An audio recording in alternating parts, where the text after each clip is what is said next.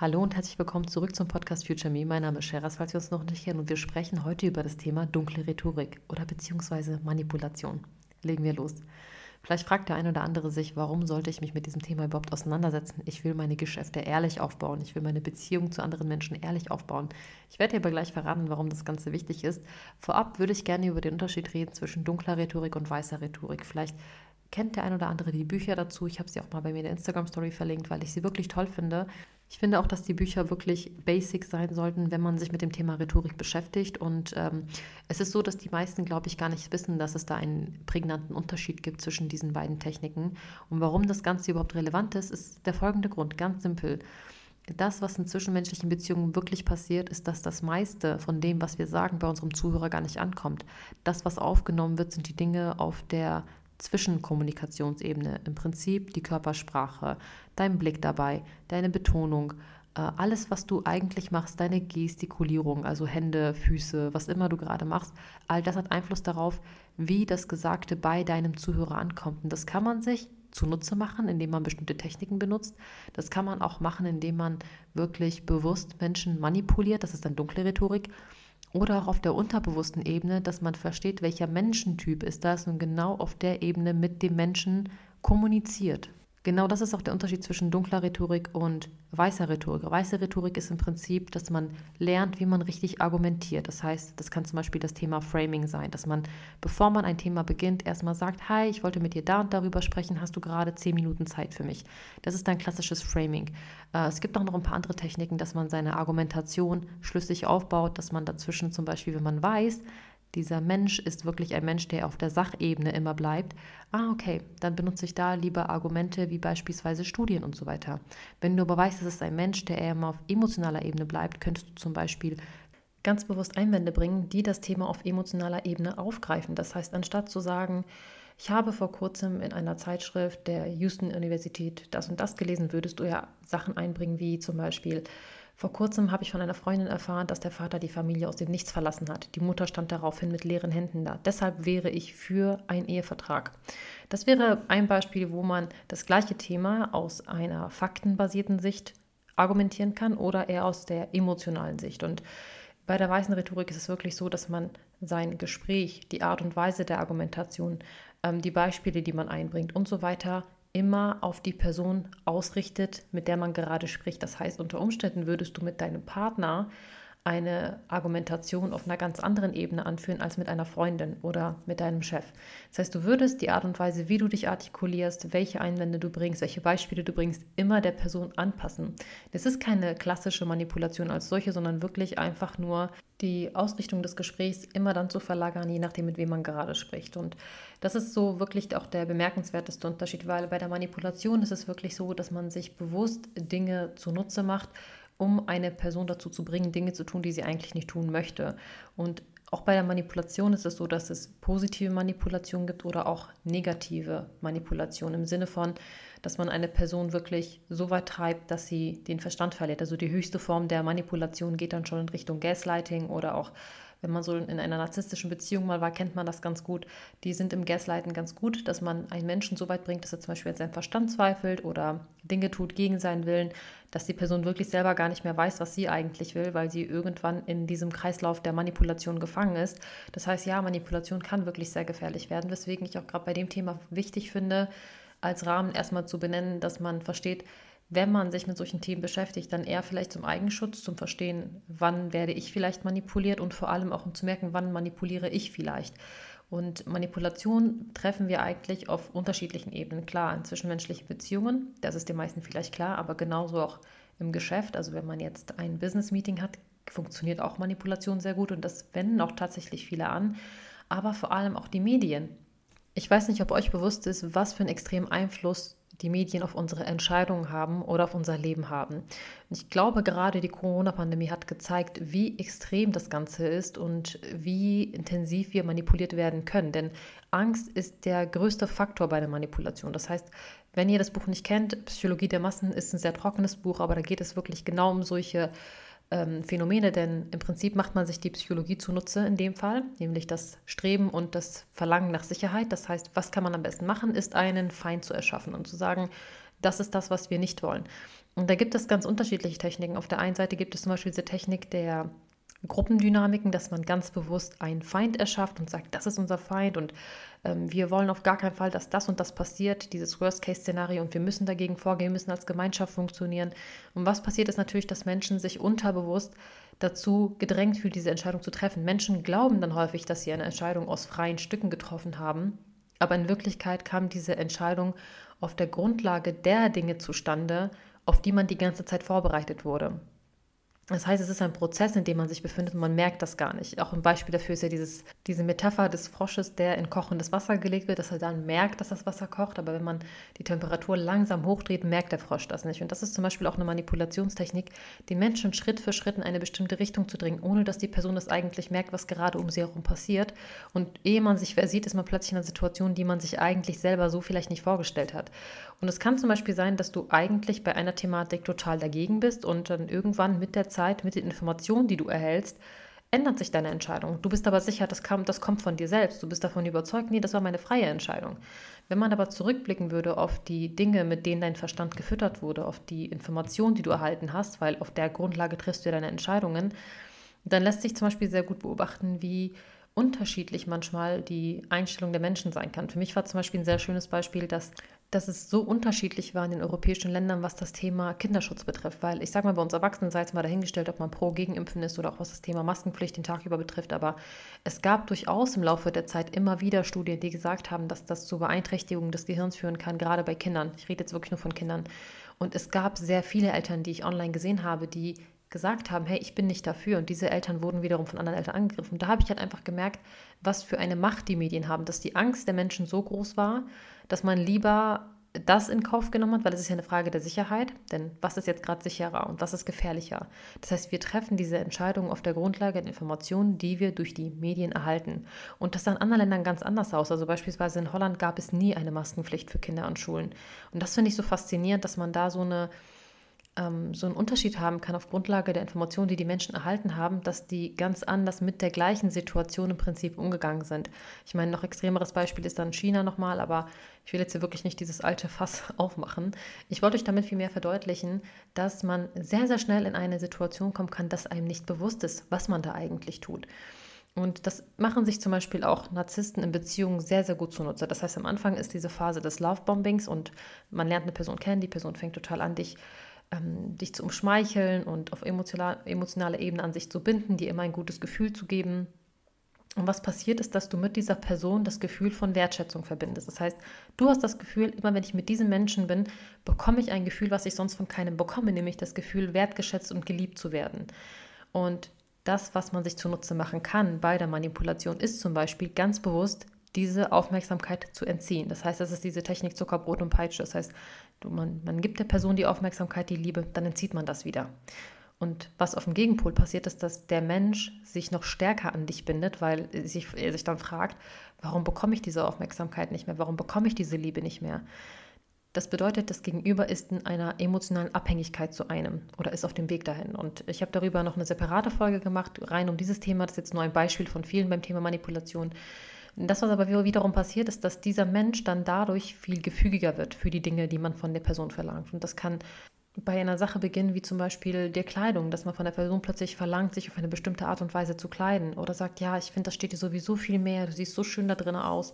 Das heißt, um das zu bekommen, was man möchte, nämlich totale Kontrolle über die Person, macht man sich eine Sache zunutze, nämlich ganz bewusst der Person das zu geben, was sie braucht, um diesen Schritt zu gehen. Das kann sein, dass man der Person dann schmeichelt äh, Loverboys, ich weiß nicht, ob euch das was sagt, das Thema, die machen sich ja genau ebenfalls diese Sache zunutze. Das heißt, sie lernen eine Frau kennen, sie geben der Frau sehr viele Versprechen und sehr viel Liebe, versprechen ihr eine Heirat zum Beispiel oder ähm, dass sie zusammen in einem wunderschönen Haus leben werden und so weiter. Und das geht eine Weile so, bis man die Frau dann dazu bekommt, dass sie gewisse Dinge tut. Und natürlich geht der Typ nicht dahin und sagt, hey, schlaf mal mit, mein, mit der und der Person für Geld, sondern es ist vielmehr so, oh mein Gott, ich habe so heftige Schulden und ähm, ich äh, weiß gar nicht, wie ich da wieder rauskommen soll. Und er hat mir sowas Schreckliches vorgeschlagen. Er hat gesagt, damit ich endlich frei bin, würde er dir schlafen. Aber sowas kann ich doch nicht zulassen. Du bist mein Stolz, du bist mein, mein größter, wertvollster Schatz. Und Das, was diese Menschen aber wissen, ist, dass die Person dann von sich aus anbieten wird, um die Person irgendwie zu unterstützen und zu helfen.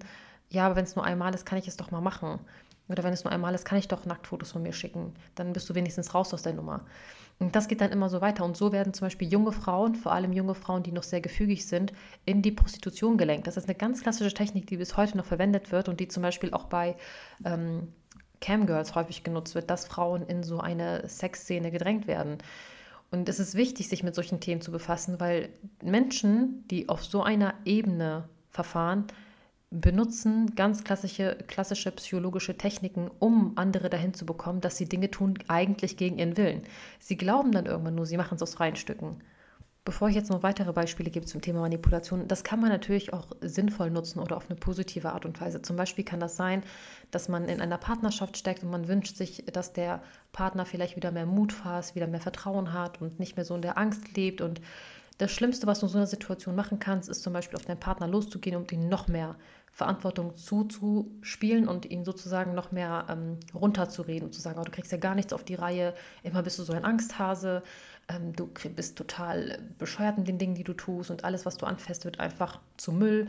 Das heißt, man macht der Person noch mehr Schuldgefühle und nimmt ihr das Stückchen Stolz oder vielleicht Motivation, die die Person noch hat. Und das ist auch so eine Sache, die ich zum Beispiel mit meinen Mitgliedern im Divine Feminine Kurs mache, dass wir lernen, okay, wie spreche ich richtig mit meinem Partner, wie kann ich in bestimmten Situationen mich anders verhalten, damit mein Gegenüber sich anders verhält. Das ist ja auch positive Manipulation und nicht im Sinne von, ich möchte der Person schaden, sondern man unterstützt auch die Person bei der Entwicklung, indem man den Fokus bei sich selbst hat. Und gerade da kann man das sehr gut beobachten, wenn man zum Beispiel zum Partner geht und sagt, ich finde das so schön, wenn du, wenn du bestimmte Abende für uns geplant hast. Die waren immer so wunderschön bislang, wenn du das gemacht hast. Oder wenn man zum Beispiel nur eine Kleinigkeit bekommt, sich dafür aufrichtig zu bedanken und zu sagen, ich danke dir vom Herzen für die Mühe, die du gemacht hast.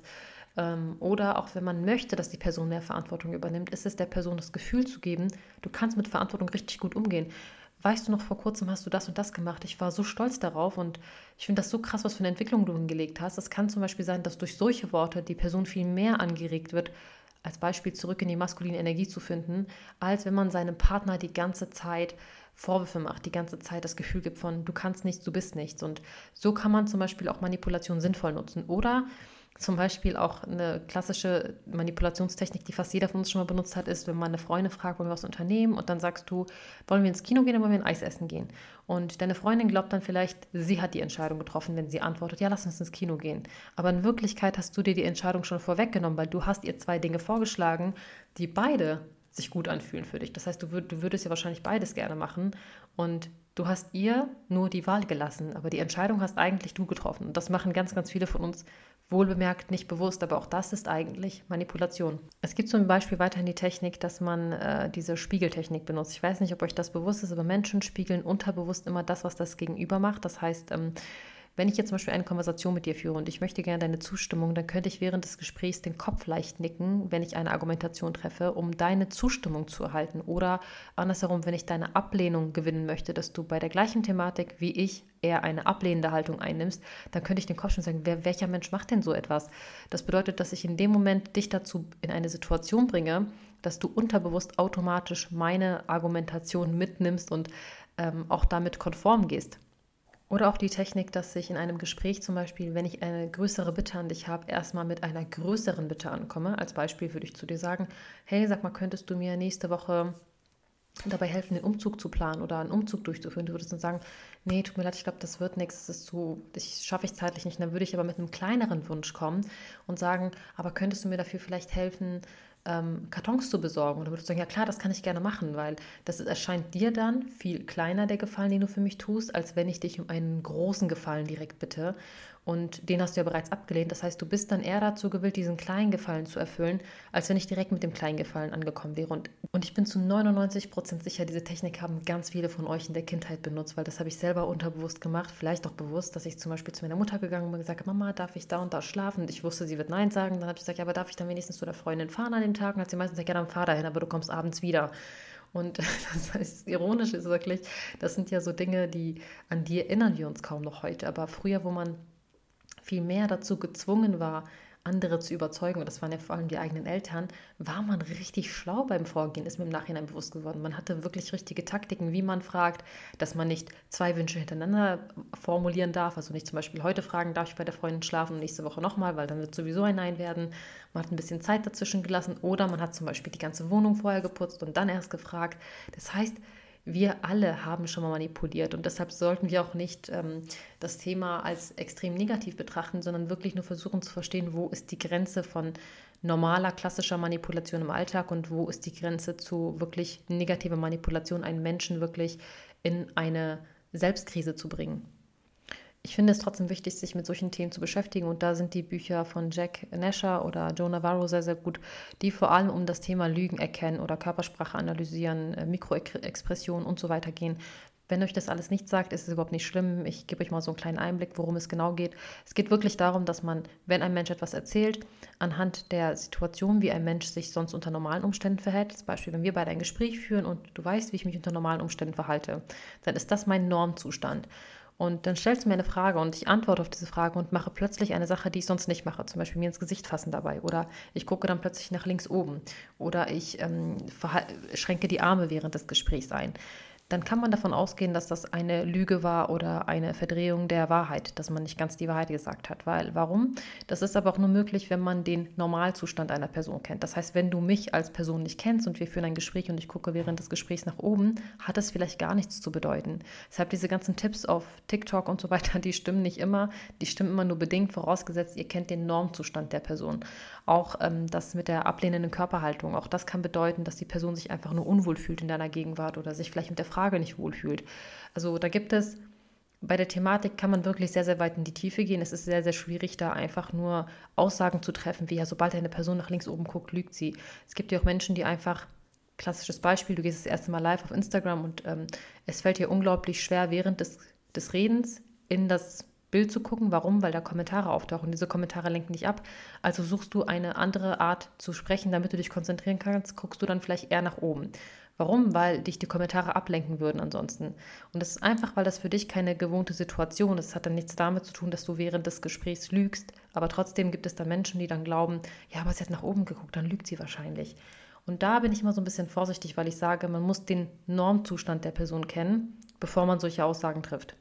Nichtsdestotrotz gibt es aber trotzdem Dinge, die man sehr gut beobachten kann. Und das ist zum Beispiel während des Gesprächs, wo zeigen die Füße hin, ähm, was für eine Haltung nehmen die Arme ein, wie äh, positionierst du dich im Gespräch? Vor allem, wie ist dein Blick direkt an die Person gerichtet? Guckst du eher weg von der Person? Also es gibt so ein paar Dinge, an denen man das tatsächlich erkennen kann.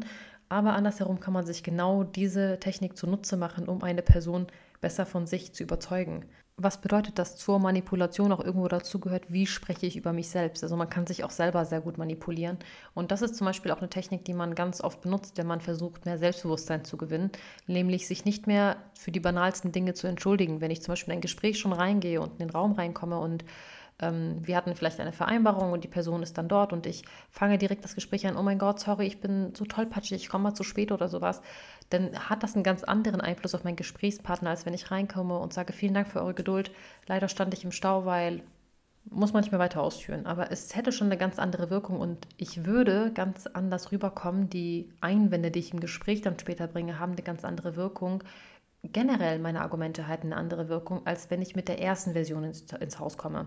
Und das sind ganz, ganz Kleinigkeiten beim Sprechen, äh, bei der Körperhaltung, die man beachten kann.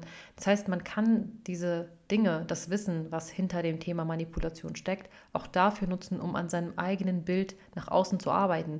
Ja, ich kenne diese Einstellung, ist doch egal, was andere von mir denken und so weiter. Und ich finde, es ist auch wichtig, sich emotional davon loszulösen, dass man nicht jedem gefallen kann und auch nicht jedem gefallen muss. Ich glaube aber nichtsdestotrotz ist es wichtig, nicht die Bindung und die Anbindung an andere Menschen zu verlieren. Und wir Menschen sind trotzdem irgendwo Opfer unserer Psyche oder besser gesagt, wir Menschen haben nun mal den Effekt, dass wir gar nicht unvoreingenommen sein können. Das ist theoretisch gesehen gar nicht möglich, egal wie sehr wir versuchen, unvoreingenommen zu sein. In der ersten Millisekunde, wo wir einen Menschen sehen, haben wir einen Gedankengang, den können wir nicht unterdrücken. Das ist einfach unsere menschliche Natur.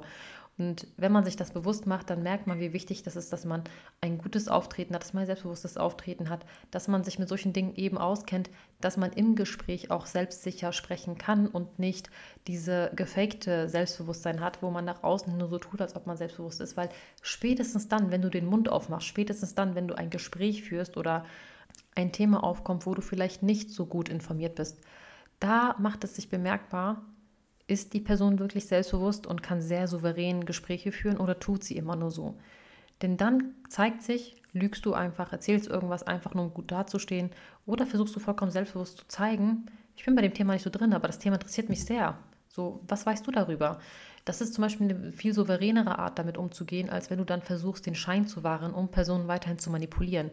Und dieses Thema wird leider sehr, sehr häufig missverstanden. Viele glauben, man nutzt Manipulation nur, um andere dazu zu bringen, sich in einen zu verlieben, quasi in dieser narzisstischen Art und Weise oder Menschen dazu zu bringen, Dinge für einen zu tun, als vielmehr es zu nutzen, um vielleicht sich sein Netzwerk weiter auszubauen, auf zwischenmenschlicher Ebene besser kommunizieren zu können, eine bessere Menschenkenntnis zu haben und vor allem auch sich selber besser zu kennen. Und so nutze ich das Thema zum Beispiel für mich. Also ein klassisches Beispiel ist für mich so Verhandlungen beim Thema Preis. Also wenn ich jetzt mit Händlern kommuniziere, wir Preisverhandlungen haben und so weiter, dann weiß ich schon mittlerweile sehr gut, wie ich da rangehe. Und ähm, die Mädels, die bei mir Mentoring sind, die bekommen auch solche Tipps von mir. Ähm, da habe ich bestimmte Vorgehenstechniken, wie ich meine Hersteller dazu bekomme, dass ich einen günstigeren Preis bekomme. Und ja, auch das ist Manipulation. Dazu darf man auch ruhig stehen. Aber ich finde, gerade für solche Dinge kann man das ja sinnvoll nutzen, weil selbstverständlich habe ich ein anderes Interesse als der Hersteller, mit dem ich arbeite. Und richtig zu argumentieren bedeutet, dass ich so argumentieren kann, dass er das Gefühl bekommt, ich handle in seinem Interesse und nicht unbedingt in meinem.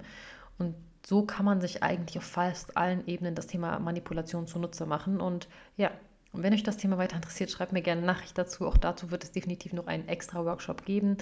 Ich arbeite aktuell an einem etwas größeren Programm und ähm, bin super gespannt auf die ersten von euch. Wenn ihr euch schon jetzt dafür eintragen wollt oder schon jetzt gerne wollt, dass ich euch auf die Liste setze, dann schreibt mir gerne auf Instagram dazu. Und ich bin auf jeden Fall überzeugt davon, dass das neue Programm für die meisten von euch lebensverändernd sein wird. Deswegen freue ich mich auf jede Frau, auf jeden, den ich auf der Reise mitnehmen darf und vor allem, den ich dabei unterstützen darf. Und das war es auch von mir. Ich hoffe, dass ihr einen wunderschönen Tag noch haben werdet und bis bald, meine Lieben. Bye.